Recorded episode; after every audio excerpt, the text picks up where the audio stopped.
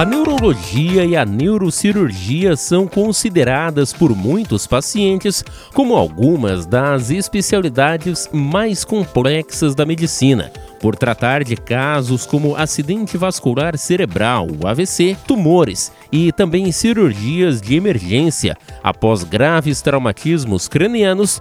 Esta é uma área que provoca certo receio e gera também muitas dúvidas nos pacientes e seus familiares. Por isso, o podcast Conversa com um Especialista recebe neste episódio o médico neurocirurgião Dr. André Nese. Doutor André, o que é e quais são os principais tipos de atendimentos da neurologia e da neurocirurgia? Então, a gente tem duas grandes dúvidas na população que são essa, é, é, fazem parte da nossa especialidade, que é a neurologia e a neurocirurgia.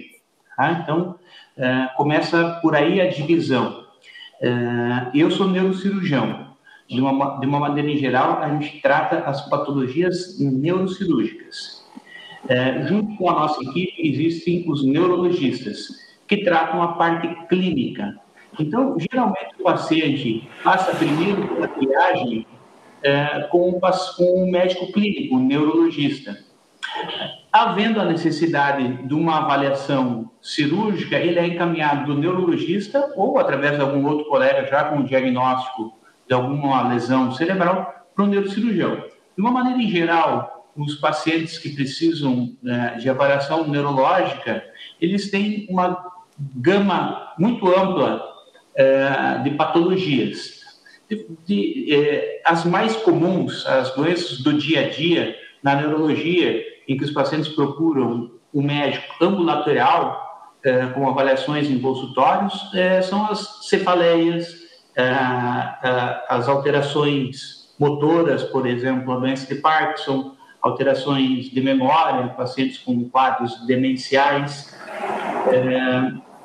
e no âmbito hospitalar, a principal a principal necessidade de avaliação neurológica são os pacientes com AVC. Então, os AVCs são a, a, é a grande doença neurológica que deve ser tratado e precisa ser prevenido, evitado e tra, é, trabalhado a população em geral para que se faça um diagnóstico precoce, para que se reduza as lesões decorrentes da, uh, do AVC. O AVC, o que é AVC? AVC é acidente vascular cerebral. Ele pode ser classificado de duas formas: AVC isquêmico ou AVC hemorrágico. De uma maneira em geral, o neurologista trata do AVC isquêmico, que é onde não há necessidade inicial de intervenção cirúrgica, e o AVC hemorrágico fica a cargo do neurocirurgião, porque existe a possibilidade de alguns pacientes evoluírem para necessidade de cirurgia com drenagem dos coágulos. O AVC isquêmico é quando há uma obstrução da artéria, causando um, uma falta de fluxo cerebral, é, determinando uma lesão cerebral e a, o paciente se apresenta com um déficit neurológico, né? Geralmente com algum dos lados paralisado.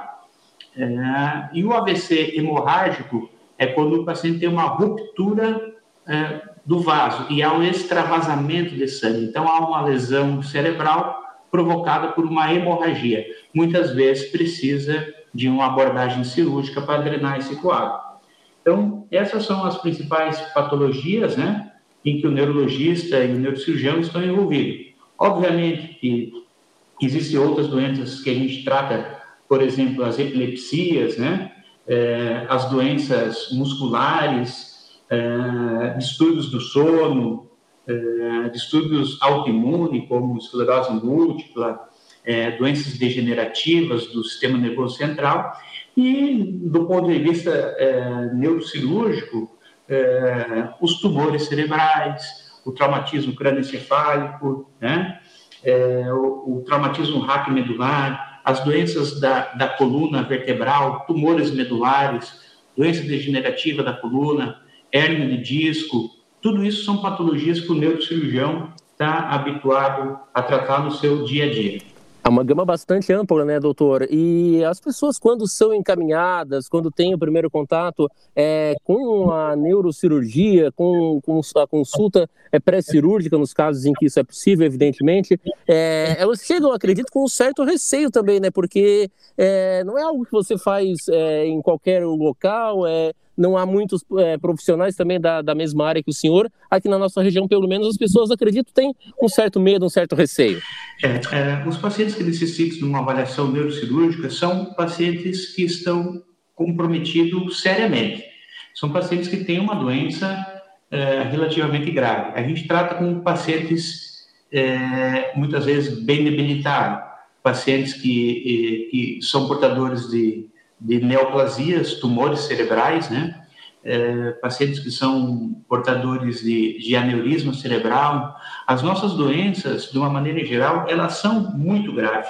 E os pacientes é, nunca gostariam de estar no consultório do neurocirurgião, mas é uma, é uma especialidade que também é, precisa ser executada com tranquilidade, serenidade e para que, para que o paciente consiga ter essa confiança em, em fazer um procedimento com o menor risco possível, porque as nossas nossas cirurgias, é, infelizmente, elas elas mexem com estruturas delicadas do sistema nervoso central e sistema nervoso periférico, e isso sempre provoca algum dano no paciente. Muitas vezes o paciente já chega com, com bastante lesão neurológica, já chega com dano e a função do neurocirurgião é reduzir esse dano ou minimizar o sofrimento do, do paciente com doenças graves, né?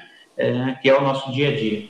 Entre essas doenças, acredito algumas é, não sejam evitáveis, né, doutor? Mas em relação às evitáveis, quais são e como prevenir para que, como o senhor disse, as pessoas não precisem chegar ao ponto de necessitarem de uma neurocirurgia? Então, a, as doenças preveníveis é, de maior âmbito na neurologia é o acidente vascular cerebral. O acidente vascular cerebral, o mais comum, 80%, é o AVC isquêmico. As doenças que provocam, que estimulam, ou que vão desencadear o AVC isquêmico, são doenças relacionadas ao envelhecimento vascular. O que, que provoca o envelhecimento vascular que vai determinar o AVC isquêmico? É, são as mesmas doenças que provocam um infarto cerebral, um infarto cardíaco do miocárdio. São doenças que provocam aterosclerose. A aterosclerose, ela é evitável em certa parte com tratamento das doenças que provocam ela. Quais são essas doenças? A principal, as principais doenças que provocam aterosclerose é o diabetes, eh, a dislipidemia, o tabagismo, obviamente a, a, inatividade física, né? o paciente sedentário, é, o fator genético e a, a prática da alimentação saudável. Então, para a gente reduzir o risco de ter um AVC, a gente precisa primeiro não fumar, que é o primeiro fator mais é, é um fator muito importante e evitável e depende só de nós. Segundo, se o paciente é portador de diabetes, ter uma alimentação saudável e, obviamente, fazer o tratamento bem adequado para que os níveis de glicose permaneçam dentro da normalidade com o tratamento. Se o paciente é portador de dislipidemia, o que é a dislipidemia? É o colesterol elevado, colesterol e triglicerídeos. Então, ele precisa fazer também um tratamento adequado com medicações, uh, e, obviamente, associar a uma alimentação saudável com a, eh, a redução da ingesta de gordura animal. Uh, junto com tudo isso, uh, tem o fator genético hereditário, então, pacientes que têm histórico familiar de, de AVC, uh, AVC isquêmico ou hemorrágico, pacientes que têm histórico familiar de, de infarto do miocárdio, que é um infarto cardíaco, esses pacientes têm que estar mais atentos e procurar um, um, auxílio médico antes de ter a doença, porque eles têm um fator de risco genético familiar, que este é imutável. E, eh, como última forma de, de auxiliar no controle de, dessas doenças, que é o diabetes, a, a dislipidemia é a atividade física, né? A atividade física é fundamental. É, e, um, e um, um, um, outro fator de risco é, que estava faltando é a, é a pressão hipertensão arterial. Então, a hipertensão arterial também é um dos grandes causadores de AVC. Então, o paciente precisa tratar muito bem a sua pressão, e a sua pressão ela é tratada com remédios, com alimentação, com diminuição da ingesta de sódio, com atividade física. Precisa tratar muito bem o seu diabetes, que ele também é tratado com remédio, com alimentação e com atividade física. E precisa tratar da sua dislipidemia, que é o colesterol, que também é tratado com remédio, com é, boa alimentação, uma prática alimentar saudável e atividade física. O fator genético é imutável, então o paciente herda isso, não tem como ele tratar, ele tem só que prevenir é, procurar fazer as coisas da melhor maneira possível antes de ter a doença. E o, e o, o fator da atividade física, né? Isso é importante para todo mundo. Então, é, é, sendo então o AVC a principal doença neurológica, a gente precisa fazer um tratamento preventivo é, através dessas outras doenças, para que a gente aí sim reduza o risco de ter um AVC.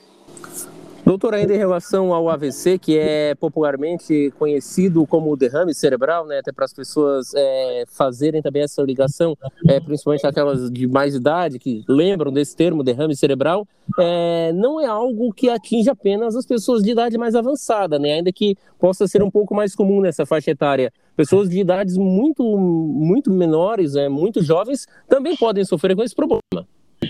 É a atividade física, né? Atividade física é fundamental. É, e, um, e um, um, um, outro fator de risco é, que estava faltando é a, é a pressão hipertensão arterial. Então, a hipertensão arterial também é um dos grandes causadores de AVC. Então, o paciente precisa tratar muito bem a sua pressão, e a sua pressão ela é tratada com remédios, com alimentação, com diminuição da ingesta de sódio, com atividade física. Precisa tratar muito bem o seu diabetes, que ele também é tratado com remédio, com alimentação e com atividade física. E precisa tratar da sua dislipidemia, que é o colesterol, que também é tratado com remédio, com é, boa alimentação, uma prática alimentar saudável e atividade física. O fator genético é imutável, então o paciente herda isso, não tem como ele tratar, ele tem só que prevenir, é, procurar fazer as coisas da melhor maneira possível antes de ter a doença e o, e o, o fator da atividade física, né? Isso é importante para todo mundo. Então, é, é, sendo então o AVC a principal doença neurológica, a gente precisa fazer um tratamento preventivo é, através dessas outras doenças, para que a gente aí sim reduza o risco de ter um AVC. Doutor, ainda em relação ao AVC, que é popularmente conhecido como derrame cerebral, né, até para as pessoas é, fazerem também essa ligação, é, principalmente aquelas de mais idade que lembram desse termo, derrame cerebral, é, não é algo que atinge apenas as pessoas de idade mais avançada, né, ainda que possa ser um pouco mais comum nessa faixa etária. Pessoas de idades muito, muito menores, é, muito jovens, também podem sofrer com esse problema. Sim, é menos comum. A, a, a probabilidade de um paciente, é, digamos assim, ígido ter um AVC ela é menor. E ela inclui algumas outras patologias. Então, pacientes que têm problema cardíaco, têm alguma valvulopatia, que é uma doença no funcionamento das válvulas do coração. Pacientes que têm o que a gente chama de forame oval patente, que é um, um, um, defeito no coração, ele quer uma comunicação entre, o, entre o sangue arterial e o sangue venoso. Então, esses pacientes nascem com esse problema. Então, eh, essas doenças cardíacas, eh, tanto estrutural como arritmias cardíacas, elas podem propiciar que o paciente desenvolva coágulos dentro do coração, e aí esses coágulos dentro do coração, eles acabam soltando pequenos trombos e parando no cérebro, provocando o AVC isquêmico ou o derrame.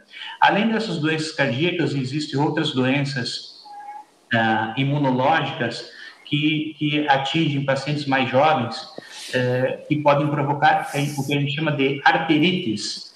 Então, as arterites são doenças inflamatórias imunológicas que podem estar associadas a, a, a doenças reumatológicas, tanto artrite reumatoide, lúpus e outros tipos de doenças, favorece que os pacientes tenham é, pequenos coágulos, porque elas são doenças trombóticas, e isso favorece que os pacientes jovens venham a ter AVC isquêmico. E um último fator importante do paciente jovem que determina AVC isquêmico é o uso de drogas. Né? Então, o paciente usuário de drogas é sabido que é, existe uma probabilidade aumentada de ter o famoso derrame cerebral.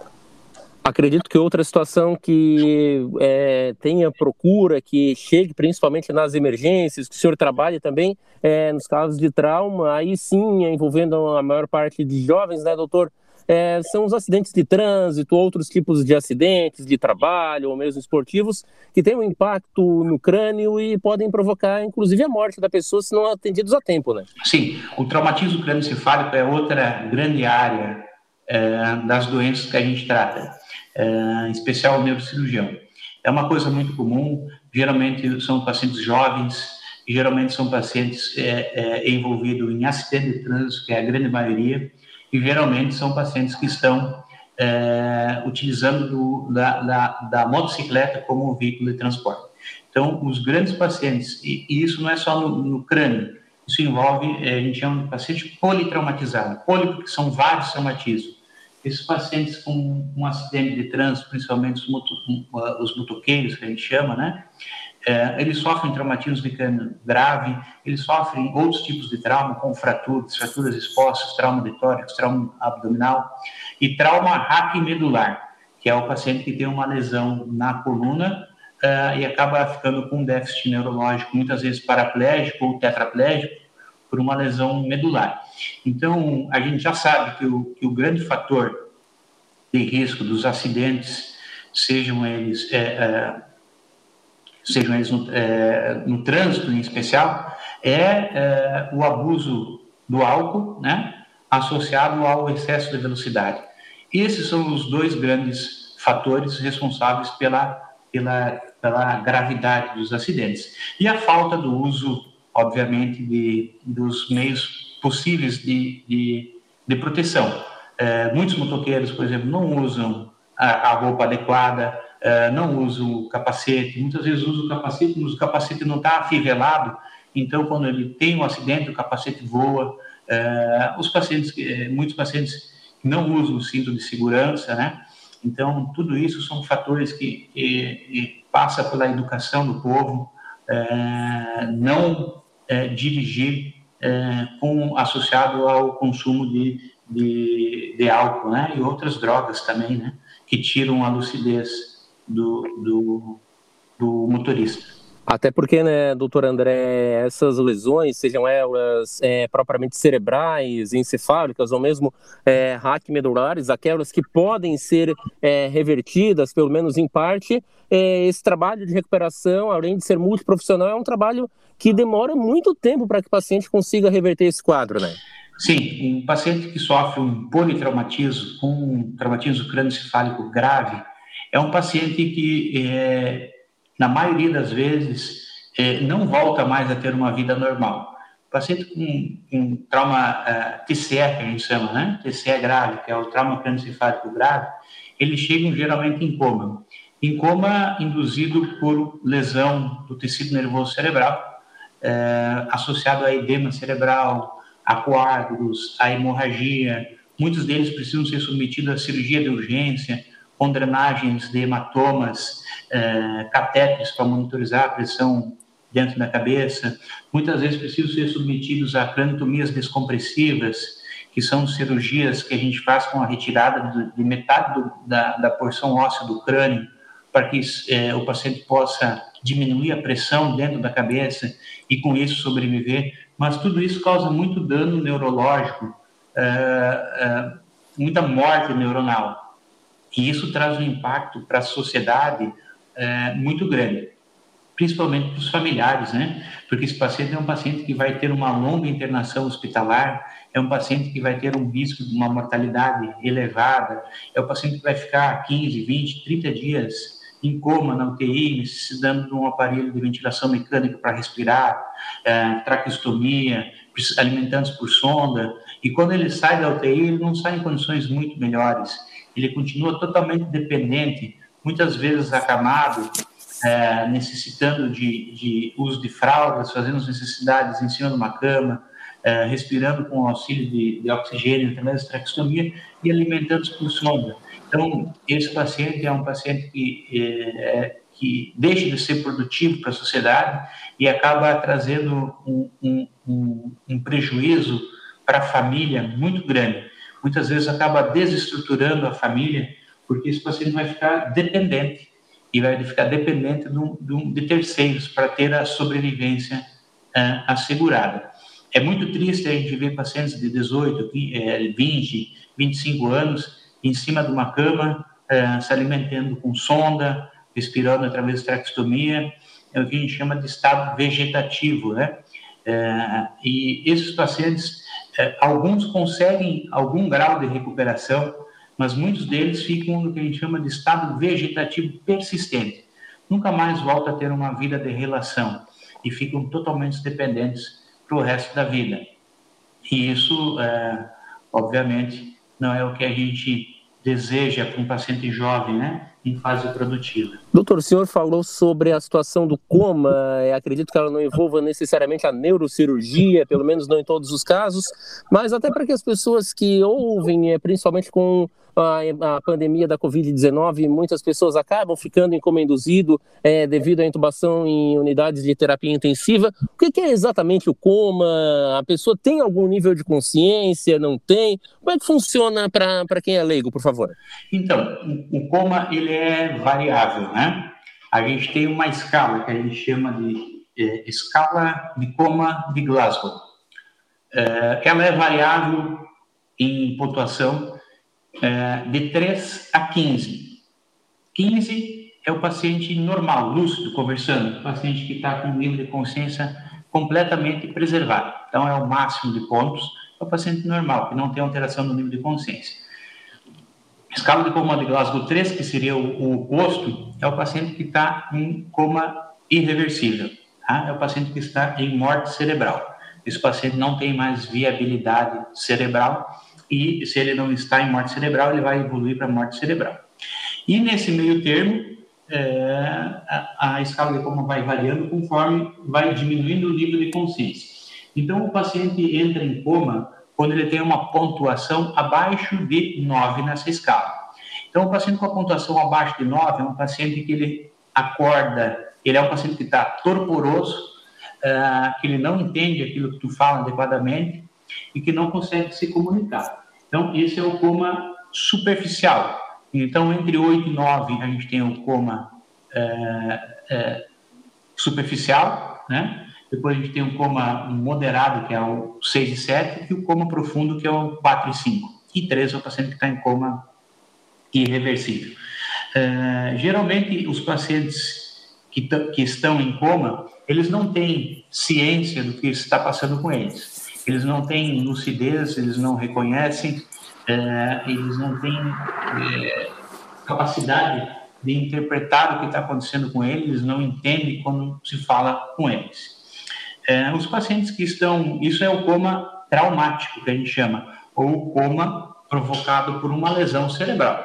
Os pacientes com, que são é, induzidos ao coma, por exemplo, é, na COVID, em função da dificuldade de respiração, é um pouco diferente, porque é, são usadas medicações para que esse paciente reduza o nível de consciência é, perca a percepção e, e, e, deixa, e deixe de fazer o movimento por si só do ato de respirar, para que o aparelho, com uma maior eficácia, consiga fazer essa ventilação mecânica e a troca gasosa mais adequada para poder oxigenar. Então, o paciente é induzido ao coma. E muitas vezes, nessa indução do coma, o, o, nível do coma ele flutua, às vezes ele está mais superficial, às vezes ele está mais profundo. Então, alguns pacientes com coma induzido por medicação, eles podem estar tá na máquina e estar tá ouvindo ou entendendo alguma coisa, né? Então, uh, é diferente o coma induzido do que o coma, uh, o coma produzido por uma lesão cerebral. Quando a gente induz o coma, a gente usa a medicação para deixar o paciente em coma. E o coma por uma lesão traumática, ou por um AVC, ou por uma hemorragia, ou por uma isquemia, é decorrente de uma lesão cerebral. E o cérebro diminui a sua atividade, fazendo com que o paciente entre em coma.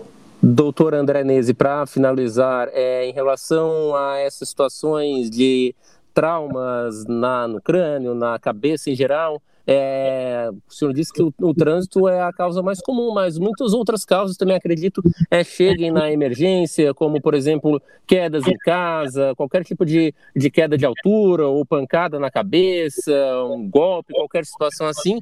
É, e em que, em que situações que a pessoa deve procurar imediatamente a emergência? É, quais são os sinais que a pessoa deve procurar o hospital naquele momento? Sim, é, é, traumas cranianos em geral é muito comum no dia a dia. Crianças, bebês que caem do berço, é uma coisa extremamente comum. Apesar de todo o cuidado que você tem, quase todos os dias chega a emergência crianças de colo que caíram do berço na hora da troca, que caíram da cama, que a mãe às vezes é, acabou por dormir esgotada e a criança caiu do colo. Então, o trauma craniano é, leve, que a gente chama, é muito comum. É, queda de bicicleta, queda de skate e, obviamente, no trabalho também é, pacientes que, com, com, quedas de andaime, é, queda do telhado, traumas, traumatismo craniano em função de brigas, obviamente, também acontece. Então, o trauma craniano é extremamente comum e ele acontece diariamente. Quando que ele traz preocupação? Então, é, o trauma precisa ser investigado, o paciente precisa ser levado uh, a uma emergência quando há perda de consciência, por exemplo, o paciente bateu a cabeça e desmaiou, ficou desacordado. Esse paciente precisa ser levado para uma avaliação neurológica na emergência. Ou o paciente bateu a cabeça, ficou confuso, não sabe onde é está, ficou desorientado e apresenta episódios de vômitos repetitivos. Então, esse paciente também precisa ser avaliado na emergência por, por uma equipe especializada. Uh, ou pacientes que têm alguma laceração aberta, então bateu a cabeça e houve um corte, uh, uma, muitas vezes com exposição da, da parte óssea. Então, esse paciente também precisa ser avaliado na emergência. E pacientes que batem a cabeça, o ideal é e que não tenham perda de consciência no momento, não tenham vômitos no momento. Então, esse paciente ele precisa ficar em observação é, a domicílio, pode ser. É, é, esse paciente deve procurar evitar dormir nas próximas horas e deve ficar sobre os cuidados de uma terceira pessoa. Ao menor, ao menor sinal de alteração da consciência, o que, que seria alteração da consciência? O paciente começa a ficar confuso, o paciente começa a falar coisas que são inapropriadas para aquele momento, uh, ele começa a, a, ficar desorientado no tempo e no espaço, não reconhece as pessoas, não sabe onde é que ele está, uh, não sabe que dia e que hora que é, está perdido, literalmente. Então, esse paciente, mesmo que ele tenha batido a cabeça, não tenha desmaiado ou não tenha vomitado na fase inicial, esse paciente precisa uh, procurar uma emergência para fazer um exame, uma avaliação neurológica, que pode muitas vezes estar formando-se um quadro dentro da cabeça e precisar de um procedimento cirúrgico, nesses casos em que há alteração do nível de consciência. Você ouviu a entrevista com o médico neurocirurgião Dr. André Nese. Inscreva-se em nosso podcast e fique por dentro dos assuntos ligados à saúde, prevenção e tratamentos. Um abraço e até o próximo episódio.